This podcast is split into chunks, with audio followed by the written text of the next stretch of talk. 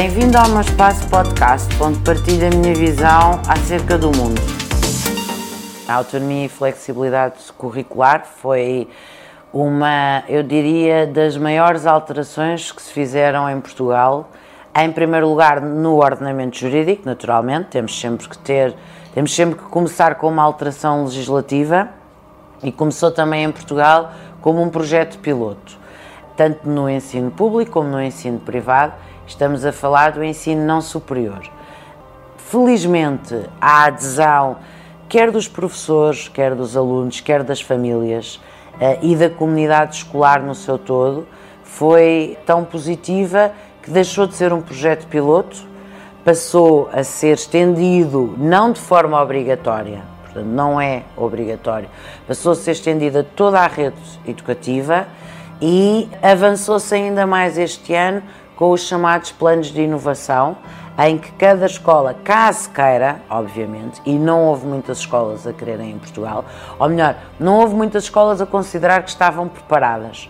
Se a memória não me falha, em 2019 houve 40 escolas em Portugal, que já é, apesar de tudo, um bom número, a submeterem estes planos de inovação, que tiveram que ser autorizados pelo Ministério e que vão ainda mais além da autonomia.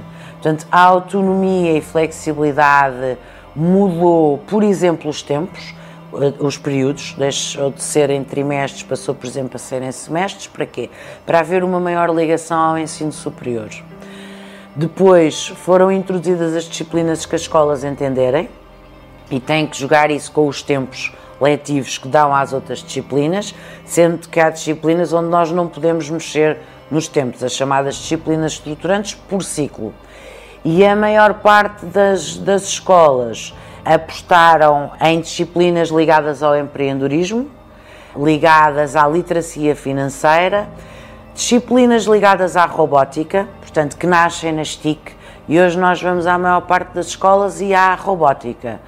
E isso acontece também, e acho que isto é muito importante, com a Sociedade da Física, da Química e com as universidades, com as Olimpíadas da Economia, com as Olimpíadas do Português, que funcionam também em consonância com as associações de professores.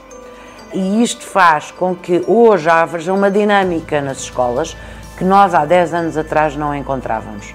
E nós temos hoje os estudantes muito motivados para participar nestes concursos.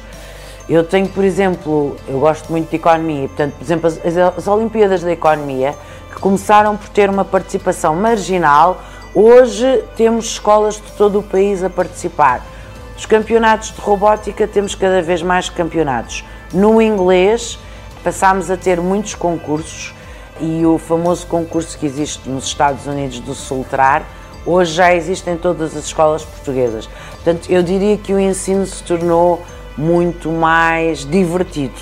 E com isto conseguimos ter alunos mais felizes, professores mais felizes e acho que a sociedade vai ganhar. Saíram há, saiu há pouco tempo uma estatística que os resultados escolares dos alunos estavam a baixar em português e em matemática. Em todas estas reformas é preciso haver um tempo de adaptação e nós não podemos ficar muito presos às estatísticas. Temos também que saber analisar os resultados.